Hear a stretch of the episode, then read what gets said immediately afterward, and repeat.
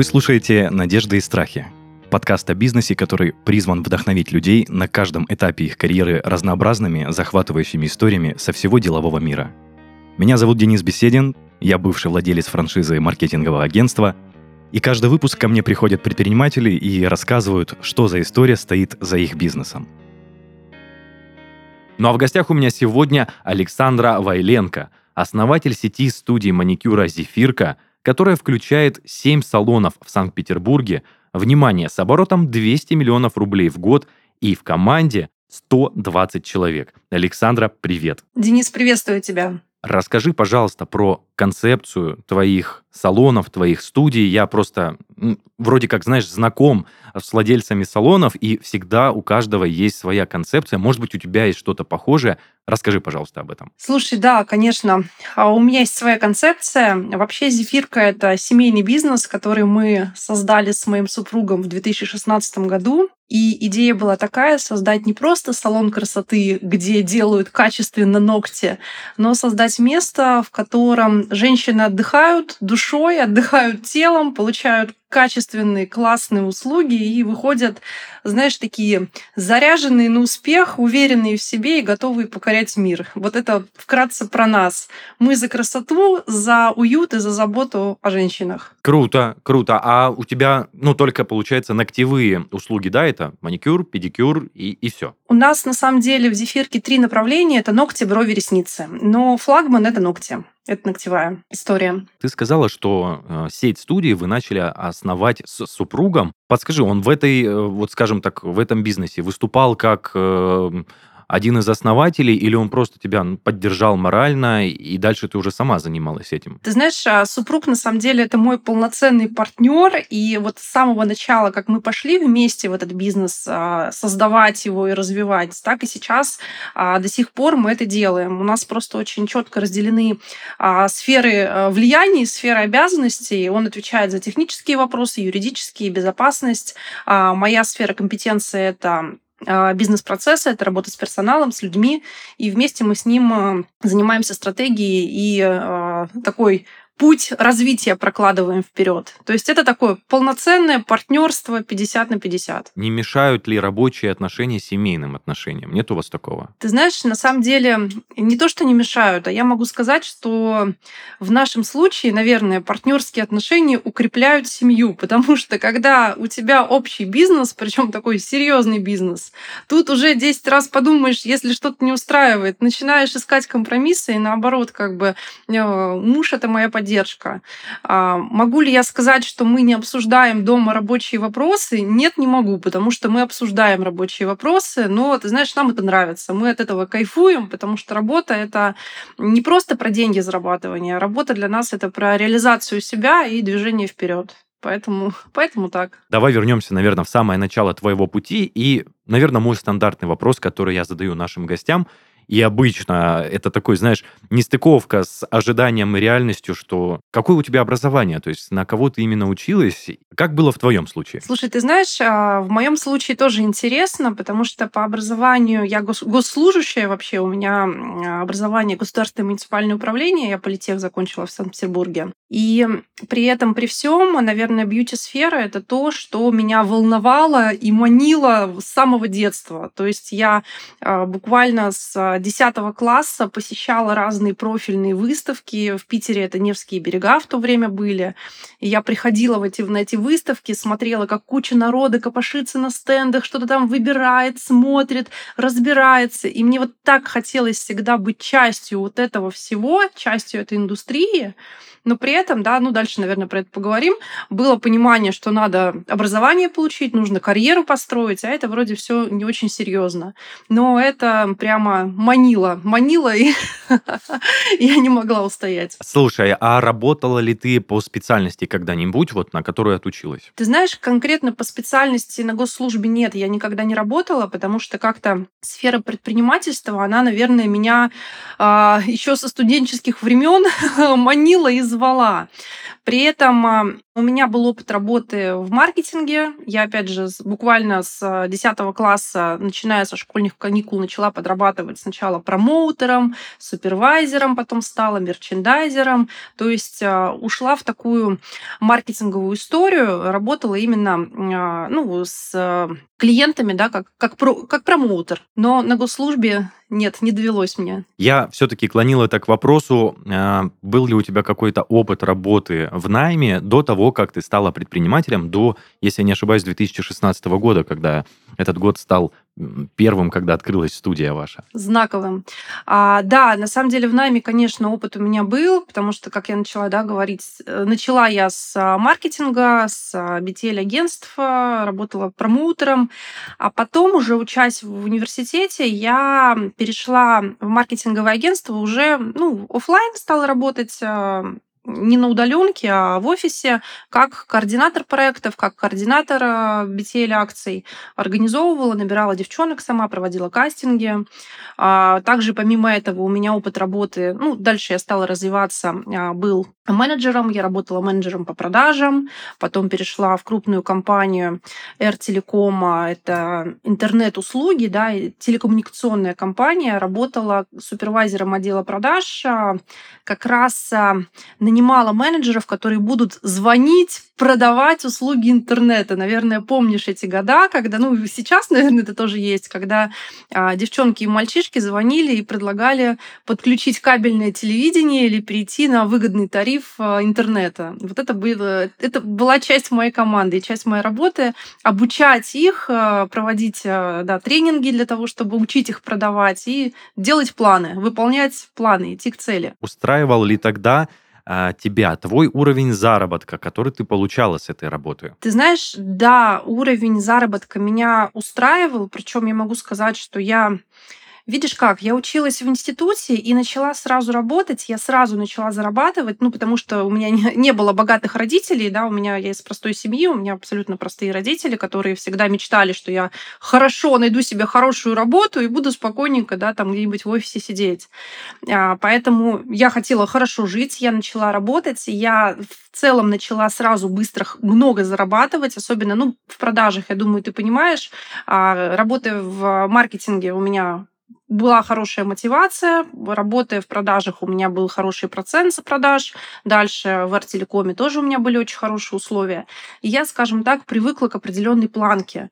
При этом, при всем, наверное, это мне и помогло. То есть, когда в молодом возрасте я, ну, как бы уже прилично зарабатывала, да, сейчас, чтобы не быть голословной, подскажу, в 2010 году там порядка 50-70 тысяч у меня ну, выходило в месяц. Это были очень хорошие деньги для вот 2010 года. И, наверное, это мне и помогло, знаешь, сделать шаг дальше, посмотреть в сторону предпринимательства, потому что, условно, я упахивалась на работе, я добивалась целей, мы делали планы, и в какой-то момент я себе как бы, знаешь, как будто бы все доказала и поняла, что ок, я могу, у меня получается, а что еще я хочу, а куда меня вообще зовет моя душа и мое сердце? Хочу ли я всю жизнь заниматься, да, там, продажей интернета или продажей каминов? Я камины продавала, будучи менеджером по продажам. И поняла, что нет, не хочу, хочу в другую сферу. И получается, вот эти мысли, которые ты озвучила, скажем так, стали камнем преткновения твоей успешной карьерной лестницы в э, сети скажем так, которая продает интернет-услуги. Да, да, да, да. Потому что, ты знаешь, опять же, это из, наверное, детства была такая история. Нужно устроиться в хорошую компанию, начать расти по карьерной лестнице. То есть я, в принципе, такой человек системы, да, и мне очень близка эта история прийти, начать расти, строить карьеру, добиваться повышения. То есть я в целом, вот, ну, как бы мне это э, очень ложится, да, на мою такую, э, наверное, систему восприятия. При этом, при всем, когда я поняла, что я выросла, я себе доказала, но дальше я даже не то, что разочаровалась, нет, я не разочаровалась, но я поняла, что, наверное, это не все-таки не то, чем я хочу заниматься дальше. Я хочу систему, я хочу масштаба, я хочу роста, но мне захотелось попробовать, и это была, наверное, безумная такая мысль на тот момент, попробовать создать свою систему, где я точно так же буду расти, и буду добиваться высот, но уже сама себе буду даже не то что хозяйкой, а буду во главе этой системы. Не было никогда мысли, знаешь, а, открыть маленький салончик и быть хозяйкой салона красоты. Вот это не моя история. Моя история, она про ну, про систему, про большую систему, про масштабную, знаешь, хочется сказать про какую-то империю маникюра, может быть. И вот это прямо зажигало. Вот это прямо, знаешь, эм, а, наверное, послужило толчком к действиям. А ты э, думала уже об этих мыслях будучи, ну, точнее, работая еще по найму, я правильно понимаю? Наверное, знаешь как, я думала про бьюти, но у меня в голове не складывался пазл, что это может быть что-то серьезное. Для меня все-таки это были такие игрушки, и для моего окружения это были игрушки. Ну, как-то, ну, несерьезно, когда ты строишь карьеру, уходить в салонный бизнес, тем более как бы с нуля, когда я в этом ничего не понимаю. Ну, не мастером же я пойду работать, да, вот такие у меня мысли были в голове сначала. И это было как такая вот что-то что где-то абстрактное вдалеке, но когда в один момент я просто упахалась, да, извини за выражение, а, в очередной раз мы там сделали план, мы там все как бы а, закрыли все показатели, и я просто иду по коридору, я прям помню этот момент, а, я иду по коридору бизнес-центра, где я работаю, и я понимаю, что, ну, как бы все классно, я молодец, но чего я хочу? И вот в этот момент, ты знаешь, я не знаю, судьба это или что, я поднимаю глаза и вижу дверь с надписью «Студия э, наращивания ресниц Гала», она тогда называлась. Это была студия наращивания и студия обучения. И я такая думаю, блин, да почему бы и нет? Точнее, почему бы и да? Почему бы не попробовать э, то, что мне хочется? А дальше, как бы, будь что будет, рискнем в конце концов вернуться в найм я смогу. Слушай, неужели Именно в тот день ты пошла и написала заявление. Ты знаешь, я не буду врать, я не помню, в какой день я написала заявление, но я в этот день пошла и записалась на курсы. Вот это я прям помню очень хорошо. На курсы чего? на курсы. А, вот, куда я записалась. Я записалась на курсы а, по обучению наращиванию ресниц. То есть ты сама хотела попробовать быть мастером в этом плане? Ты знаешь как? И я поняла, что с чего-то надо начинать. Ведь а, условно супервайзером отдела продаж и как бы продавать интернет, я тоже не такая пришла с ноги, открыла дверь, возьмите-ка меня. Я начинала промоутером, я росла там до супервайзера, до координатора, до менеджера, потом как бы перешла супервайзером в продаже, да, у меня опять рост был определенный.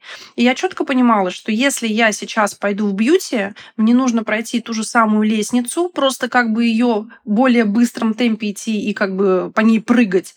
Но начать мне надо с азов, мне надо изучить индустрию полностью от и до, чтобы уже иметь возможность управлять и быть ну, организатором этого всего, да, а не там наемным сотрудником. Поэтому да, я пошла, и я изначально обучилась сама как мастер всем тем услугам, которые сейчас у меня есть. Это ресницы, брови, ногти. У меня есть образование по всем этим направлениям. Понял. А ты, получается, параллельно работала на основной работе и училась уже на курсах? Ты знаешь, нет, на самом деле я, когда вот записалась на курсы, я очень быстро приняла решение, я буквально сразу написала заявление и ушла с работы. У меня, слава богу, была небольшая подушка безопасности, и мне было на что жить. Почему я говорю? Это было бы, наверное, очень классно, если бы я сказала, что я в тот же день написала заявление. Но это было не в тот же день, не помню когда, но там плюс-минус в течение недели это произошло.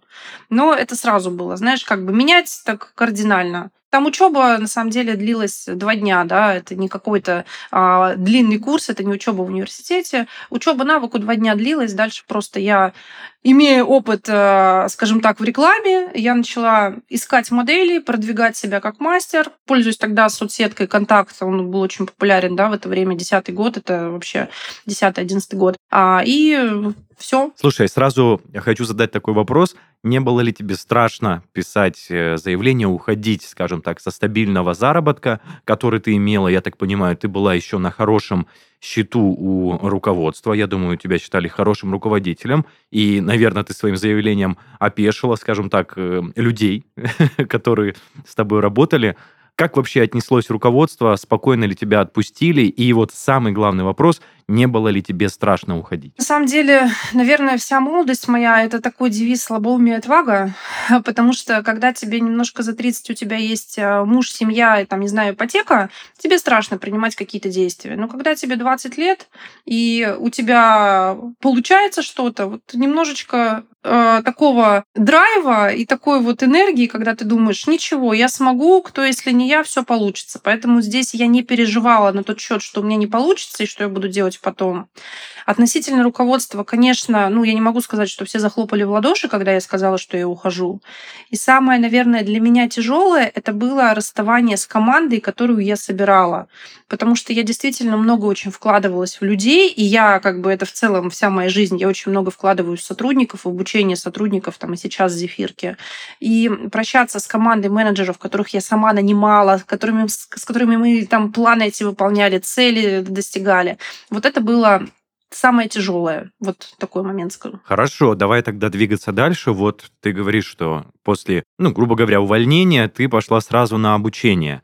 А как, как впечатление? Понравилось ли тебе работать руками, особенно в такой достаточно скрупулезной да, деятельности, что это очень аккуратная ювелирная работа? Что можешь сказать по этому поводу? Честно, Денис, это было непросто. А, это было непросто, потому что, знаешь как, я поняла, что бьюти меня манит и зовет, но все не так просто, как кажется на первый взгляд. И действительно, работа, в частности, с ресницами, это очень кропотливая работа, которая для такого энергичного, эмоционального человека, как я, оказалась непростой.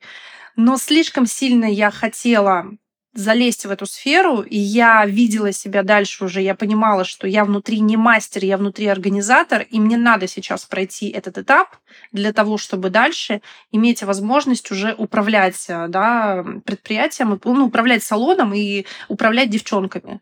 Я просто как бы видела, понимала, для чего мне это надо, поэтому я делала, несмотря на то, что было сложно. Да, было сложно. Я вот, знаешь, немножко потерялся, какой это был год, когда ты начала вот свое обучение в бьюти-индустрии? Десятый. То есть до открытия салона еще 6 лет? Да, да, да, да, до открытия салона Дальше было еще много чего интересного.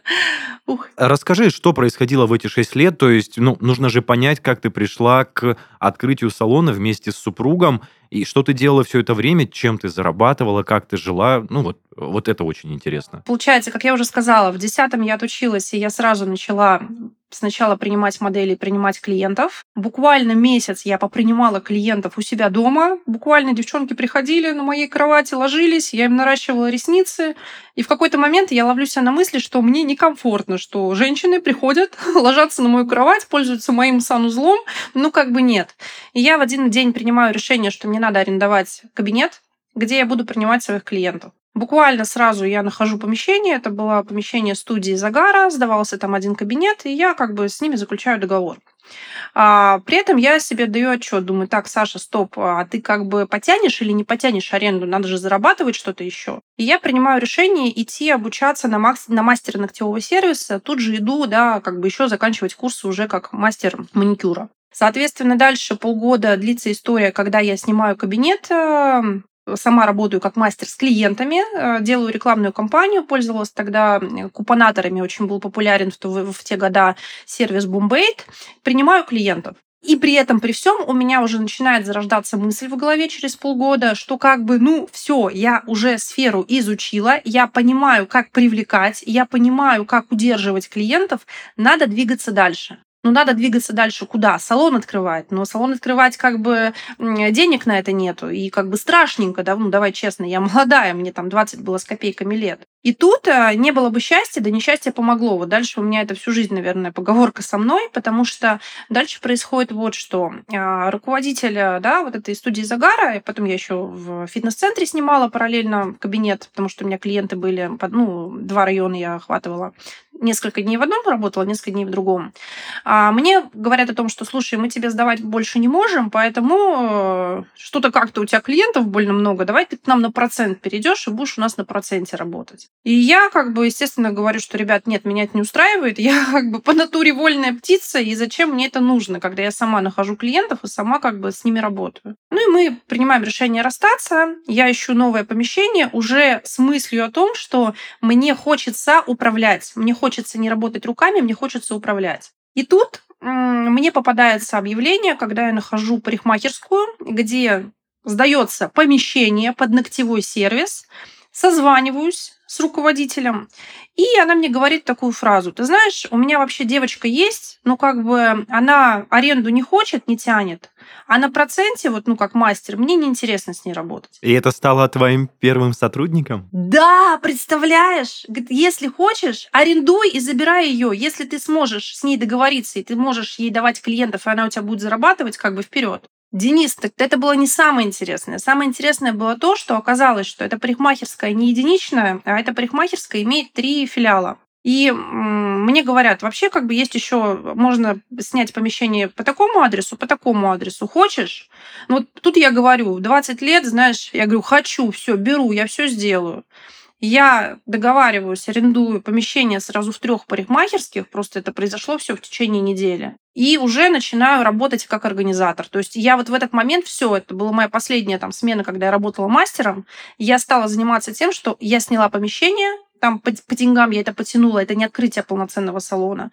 Я сняла помещение, и дальше все, я начинаю искать девчонок, начинаю обучать их тому, чему я сама как бы... Тут я говорю про обучение не технике, а обучение коммуникациям, навыкам продаж, навыкам общения с клиентами, навыкам сервиса начинаю обучать их, организовываю им поток клиентов и как бы работаю уже как предприниматель. То есть это был мой такой первый бизнес в бьюти, это был 2012 год. Вот с 2012 года по факту началась моя такая предпринимательская деятельность как а, руководителя да, салона красоты. Но это был не полноценный салон, это были помещения в парикмахерских. То есть я была руководителем ногтевого сервиса в парикмахерских э, да, в Санкт-Петербурге. Слушай, звучит очень круто, но э, у меня сразу, знаешь, еще один вопрос возник. Ты когда э, вот тебе предложила эта парикмахерская несколько помещений, какое у тебя было ожидание от того, что ты начнешь там работать, и какой оказалась реальность? То есть на что ты надеялась и что ты получила? Э, как бы вот, вот это ожидание реальности очень интересно. Ожидание было такое. У меня была в голове одна мысль, что это мой шанс, и я разобьюсь в лепешку, но я его не упущу. Вся, как бы, наверное, предыдущие мои ступеньки карьеры, это была подготовка к тому, чтобы сейчас, ну, начать действовать. То есть у меня же был уже опыт и управления людьми, и организации работы людей, и созданием рекламных кампаний. Я понимала, как привлечь клиента, как завлечь клиента. И по факту здесь была возможность это все реализовать. Сказать, что все было как по маслу и все было легко, я не могу. Это было тяжело, это было сложно. И я вообще, знаешь, как бы успешный успех это все прекрасно, но как бы сколько работы за этим успешным успехом стоит, это всегда за кадром скрывается было очень много работы, но это настолько меня за, ну, зажигало и мотивировало, когда я понимала, что вот есть девчонки, которые ничего не умеют, они классно пилят, но они не умеют общаться, а мне надо их сейчас обучить, и показать им, как клиенты начинают в них влюбляться и к ним там возвращаться снова и снова. У нас тогда концепция была, да, я ее придумала, быстро, дешево и качественно. То есть, а, да, это парикмахерский, это эконом-класс.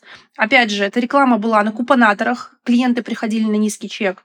И задача наша была дать им такое качество и такой сервис, чтобы клиент просто обалдел. Нифига себе, я пришел по купону, а мне сделали быстро за час, при этом это было качественно, при этом это было сервисно. У меня сразу вопрос, перебью тебя. А было ли это доходно для тебя, как для руководителя и в целом для предприятия? Да, да, да, да. Это было доходно на самом деле буквально с первого месяца, потому что, ты знаешь, это, наверное, тоже моя такая история про то, что я горю своим делом, я готова много работать, но я должна видеть отдачу денежную в деньгах. Если я ввязываюсь в какой-то проект, вот сейчас, например, да, там в Зефирке мы там новые направления какие-то развиваем, развиваем там, ну, разные нюансы. Онлайн-образованием я занялась. Деньги — это всегда показатель и катализатор, что я двигаюсь в правильном направлении.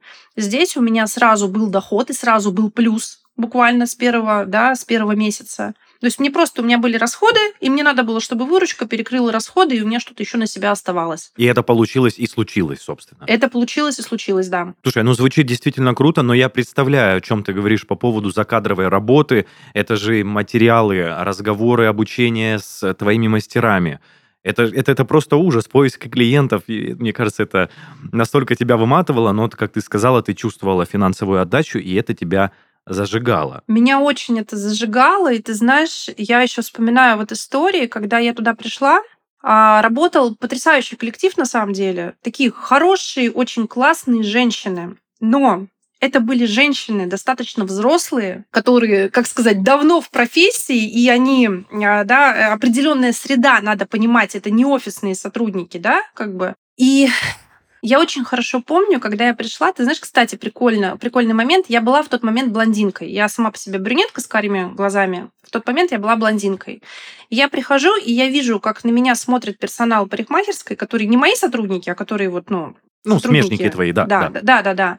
И я понимаю, как они на меня смотрят, знаешь, таким оценивающим взглядом. И я понимаю, что либо сейчас я себя поставлю, и у меня все получится, либо меня как бы, ну, по факту сожрут. И мне надо сейчас показать все, что я могу, и потому что я сейчас девчонок своих сюда буду, ну, как бы нанимать и приводить. И, э, кстати, прикол, я буквально через неделю пошла, перекрасилась в свой родной цвет, стала снова брюнеткой, потому что я чувствовала себя как-то, как то знаешь, по ну, увереннее, повзрослее, может быть, потому что все равно, ну, 20 лет и большая разница у нас была в возрасте, то есть мне это так как-то придало уверенности. Вот эта вот уверенность и вот это вот состояние «я могу», и я обязана сейчас вот показать, и я обязана не облажаться, вот оно, наверное, двигало меня вперед, оно мне очень помогло. И это у тебя получилось, ты наладила хорошие отношения и показала себя как достойный руководитель. Да, да, у нас замеч... у нас, да, очень хорошие отношения сложились со всем коллективом, и потом это прям поддержка была такая классная. Ну,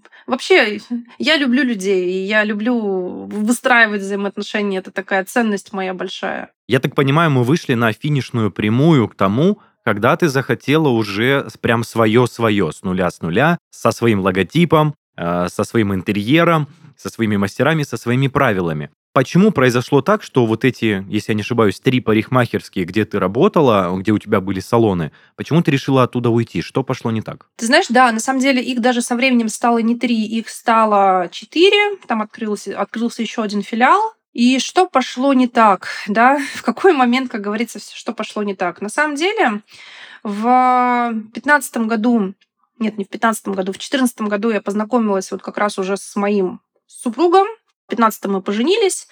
И супруг, видя он в тот момент находился в найме, он тоже работал в крупной компании, строил карьеру, он был очень успешен в своей компании. Он видел, чем занимаюсь я, и он как человек такой системный, очень структурный, он мне тоже предлагал какие-то идеи, что может мне помочь в развитии, и чего мне хотелось очень сильно, да, как бы внедрить для перехода на другой уровень.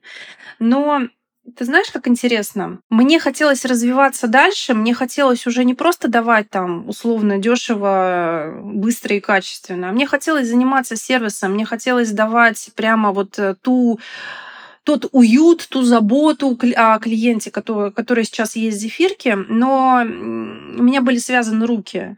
Одно дело, когда я смогла наладить процессы, пошел поток и пошли как бы ну, деньги да, с этого всего. И другое дело, когда мне хотелось все это автоматизировать, когда мне хотелось работать с клиентской базой уже не в журнале, а работать с клиентской базой, а, там элементарно CRM-программу да, внедрить для того, чтобы понимать, а кто у меня потерянный клиент, а где у меня спящие клиенты, кому нужно напомнить о том, что подходит время обновить процедуру. Но на базе парикмахерской это было невозможно. Плюс надо понимать, что здесь еще были связаны руки относительно сервиса, потому что у нас был общий администратор на двоих. И администратор по факту мне не подчинялся. То есть я арендовала помещение и арендовала как бы услуги администратора. Соответственно, на сервис повлиять я тоже никак не могла. А тебе не очень нравилось э, поведение администратора? Ну, с клиентами, скажем так? Ну, условно, не то, что оно мне не нравилось, но мне хотелось большего, мне хотелось другого немножко уровня, мне хотелось развития. Но развиваться в том направлении в этом месте было невозможно, потому что, ну, как бы я была арендатор, а не хозяйка. И здесь руки были связаны. И когда вот так получилось, да, что мы познакомились с мужем, и он начал мне подкидывать какие-то идеи, что может мне помочь для автоматизации, оказалось, что моему партнеру это все неинтересно, более того, это не нужно, и он, наверное, в этом, да, ну, у него она увидела в этом какую-то опасность для себя, что вообще как бы что-то много куда-то меня понесло не туда, потому что у меня были идеи, я сама ходила же, постоянно обучалась, ходила на выставки, я говорю, давайте проведем обучение для администраторов, давайте давайте проведем тренинг для администраторов, я лично сама их обучу, продажам, сервису, там, работе с конфликтными клиентами. Ну, то есть я готова была вкладываться, энергии было много, но отклика не было никакого.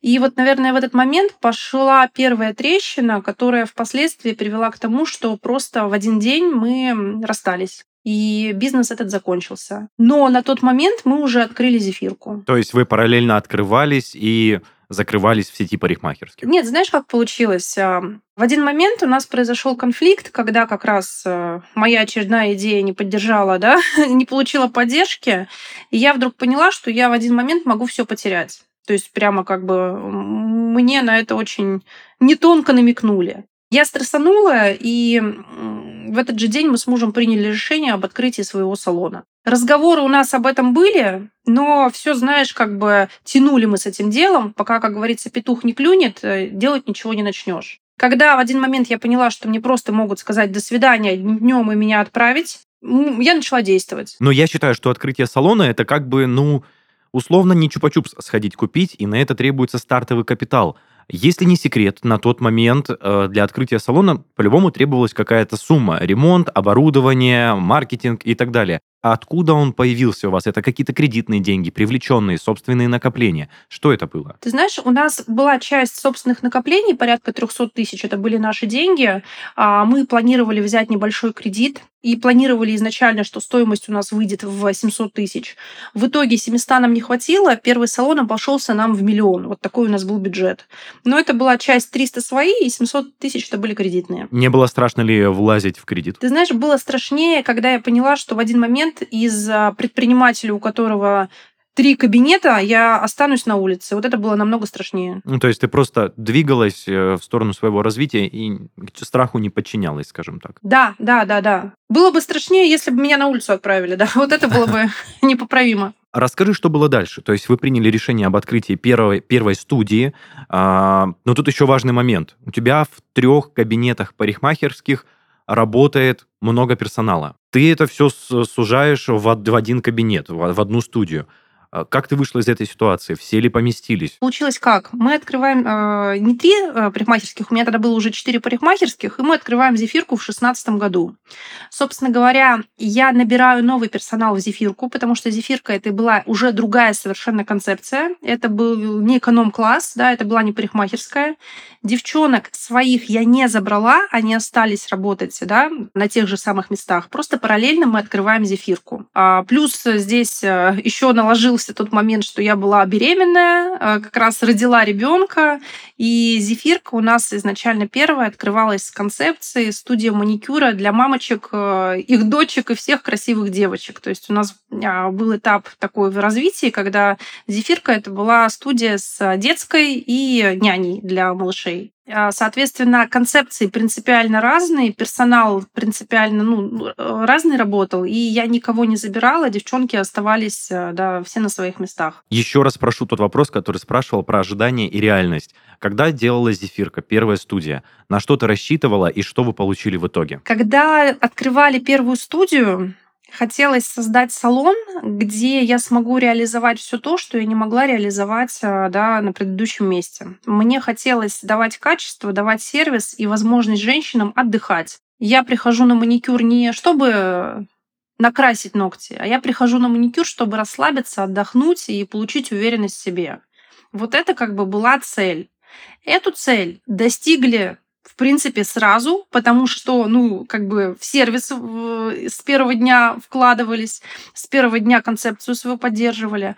Но, конечно, было много сложностей относительно управления людьми, потому что одно дело, когда нужно научить человека здороваться, прощаться, делать там до продажи условно, а другое дело, когда уже, ну, скажем так, уровень а, другой совсем, потому что, ну, зефирка — это уровень выше. А если говорить про финансовые показатели? Если говорить про финансовые показатели, на самом деле а, было тяжело. Первый год прямо было сильно тяжело, потому что расходы выросли в разы.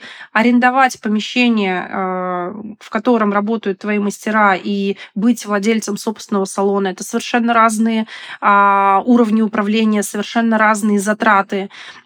Первый год, наверное, мы работали в ноль с небольшим плюсом, но мы, в принципе, сразу видели перспективу коллективу. Основной затык, ты знаешь, у нас на самом деле, как бы это интересно не было, был в персонале в тот момент. Потому что желающих к нам прийти было больше, нежели возможности наши для того, чтобы принять клиентов. Вот оно как. То есть, как это говорится... Спрос превышал предложение, да. А как вы с этим справлялись? То есть, э, ну, как приняли решение, что нужно расти, когда вы вышли на более-менее положительный доход?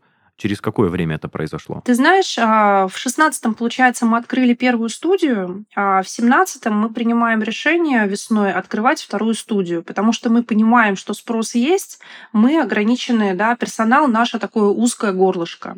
В семнадцатом весной мы открываем вторую студию, и э, с какой мыслью, да, что нам сюда будет проще набирать персонал, это другая локация, потому что все равно условно людям ездить там по одному адресу на работу, по другому адресу на работу, то есть больше, э, больше целевая аудитория кандидатов мы, мы охватываем. Мы открываем вторую локацию, и у нас как-то, знаешь, оно начинает устаканиваться с персоналом, и как бы пошли расти а, обороты, пошли расти выручки. Параллельно в это же время, 17 год, у меня происходит полное расставание с партнером по парикмахерской. То есть вот мы открываем вторую зефирку, и буквально через неделю у меня закрываются все парикмахерские, потому что, ну, уже не могли мне этого простить, потому что понимали, что я как бы мысленно уже в своем бизнесе, да, там такие моменты личные сыграли. И вот это расставание с парикмахерскими, наверное, придает мне еще больше сил и драйва, потому что я понимаю, что все, у меня нету больше бизнеса, который мне дает доход. У меня теперь остается только вот мой настоящий бизнес, да, наш семейный бизнес. И надо все силы пускать сюда. И все, и пошла работа по персоналу, пошла работа, потому что как сделать так, чтобы люди приходили, оставались, задерживались, хотели работать конкретно у меня, как выстраивать команду, как отстраивать корпоративную культуру. Ну, дальше, естественно, продолжаем фокус на привлечение. Но с привлечением у нас всегда все было хорошо, с этим как бы проблем не было. Да, я говорила, что узкое горло это был персонал.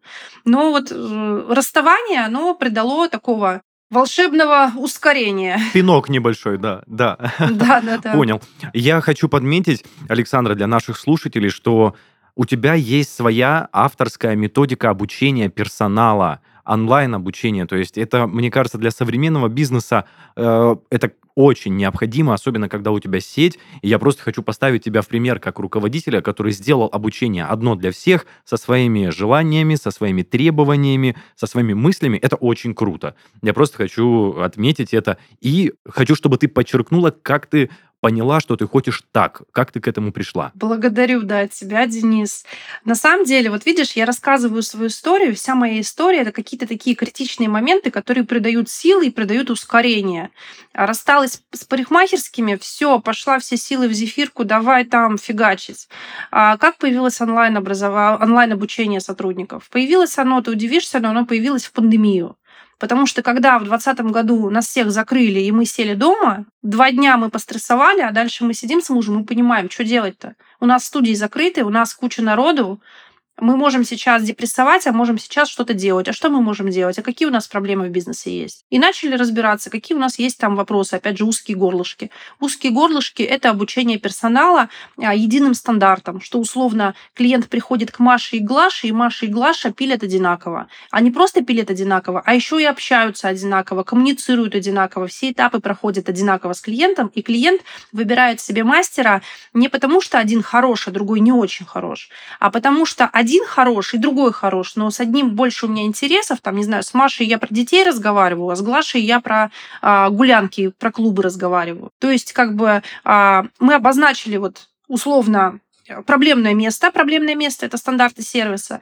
И начали работать над тем, чтобы создать обучение, чтобы все девчонки его прошли, и мы выровняли стандарты по всей сети. Вот, пандемия, появляется онлайн-обучение. Скажу, кстати, еще больше, а мы про это еще с тобой не говорили. Следующий год, да, который наступил после пандемии, следующий новый такой в наше турбулентное время в Новый год, 2022 э, год, а, когда, да, опять же, собственно говоря, все на стрессе, все на панике, начинается СВО, девчонки у нас 120, ну не 120, у нас тогда 100 девчонок было, а, все, естественно, а, переживают, все как бы паникуют, что делать, что как бы, ну, такая ситуация, ну, напряженная была, да, и я думаю, что делать, что, мы, что я могу сделать, что в моих силах сделать для своего персонала, чтобы как бы направить фокус их внимания. В это время у нас появляются корпоративные тренинги по продажам и по сервису, которые я начинаю проводить. И начинаю проводить их с целью какой? Для того, чтобы переключить фокус внимания своего персонала а, на как бы, ну, внутренние моменты. Чтобы когда к нам приходят клиенты и начинают обсуждать мировые новости, мы, им, мы могли ему сказать, Марья Ивановна, вы знаете, столько всего вообще в мире происходит, да, что только у нас не происходит. Давайте вот мы здесь сейчас хорошем, давайте мы сейчас расслабимся, чтобы хотя бы вы могли здесь не переживать, не думать ни о чем. То есть а, переключаем внимание клиента на с тревоги на спокойствие, на то, что здесь ты можешь отдохнуть. Что бы ни происходило за окном, за стеной, здесь ты можешь отдохнуть. Это сработало, Саша? Да, это сработало. И как рост у нас произошел сильный, кстати, после пандемии, мы выросли в два раза, так и в 2022 году мы тоже выросли благодаря тренингам. Мне еще хочется с тобой поговорить о советах предпринимателям. Мне хочется обсудить с тобой вопрос, и, наверное, мы с тобой его вкратце обсудим. Насколько тебе было сложно отбирать персонал по твоим требованиям? То есть э, я понимаю, что у тебя... Ну, скажем так, грань принятия решения для того, чтобы взять мастера на работу, достаточно высока. То есть ты не берешь, как бы это ни звучало, кого попало. И ты, ты выбираешь мастера, того, которого хочешь. Сложно ли подбирать персонал в современном мире, вот в, 20, в 20-х годах, в 23-м, Сложно ли бы тебе было выбирать, учить? Э, не было ли конфликтов каких-то? Как ты с этим справлялась? Всегда есть сложности, без этого никуда. Но как на них посмотришь, так и все будет происходить. Для меня вот э, такая есть история, мой ориентир. Я четко понимаю, кто мне нужен, я четко понимаю, какая я, какие мои ценности, про кого я, для кого я. И я понимаю портрет сотрудника, с какими ценностями должен ко мне приходить мастер. И вот входное обучение, оно очень помогает быстро на берегу сразу понять, тебе сюда или тебе не сюда. Чтобы не брать человека, не вкладываться в него условно а, несколько месяцев, а потом понять, что мы разные, он не готов выполнять наши правила. Мы это делаем все достаточно быстро. Мы приходит человек, мы проводим собеседование, дальше ему открывается онлайн-обучение, где мы рассказываем подробно, какие мы, наша миссия, наши ценности. Там дальше, ну, еще ряд, ряд есть а, всяких разных вопросов. И у сотрудника берем обратную связь. Тебе это откликается? Какие ценности тебе наиболее близки? И здесь бывают две реакции у кандидатов. Первая реакция, она такая, вообще как бы, что за бред, что вы мне тут, я пришла ногти пилить, вы мне тут про какие-то ценности рассказываете. И слава богу, что такая реакция есть. И вторая ценность, когда девочка сидит и говорит, боже мой, боже мой, как классно вообще, как здорово, какие вы классные. И человек сразу на берегу понимает, что ему с нами хорошо, и мы понимаем, что это наш. Наш, заходи, проходи, все, мы тебе рады.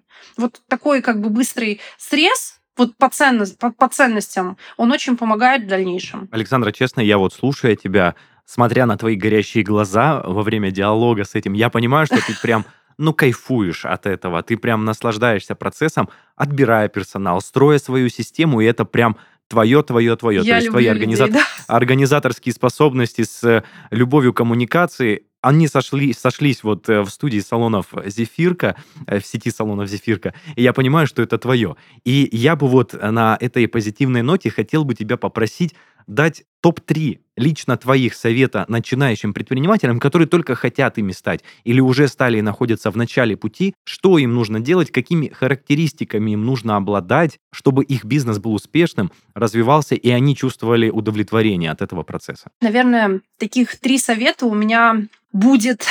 Вот о чем хочу сказать.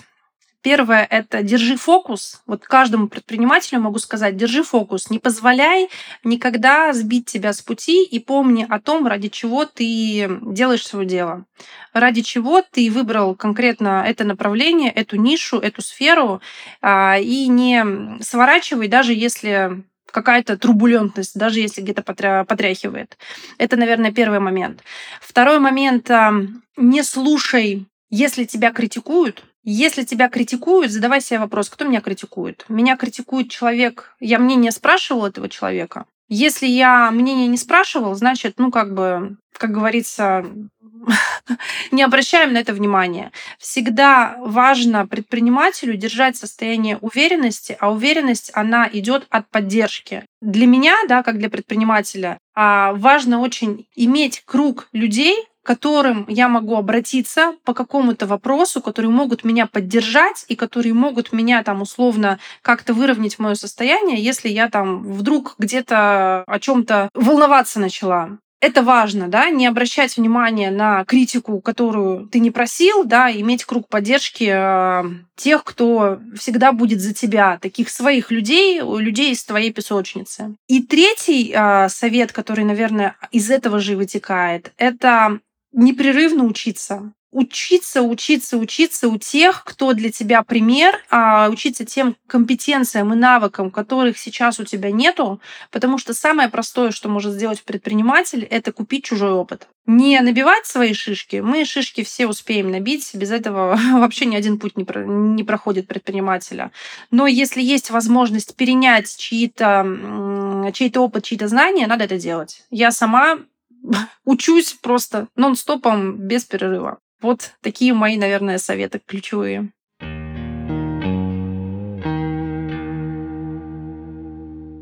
Это был подкаст «Надежда и страхи» и его ведущий Денис Беседин.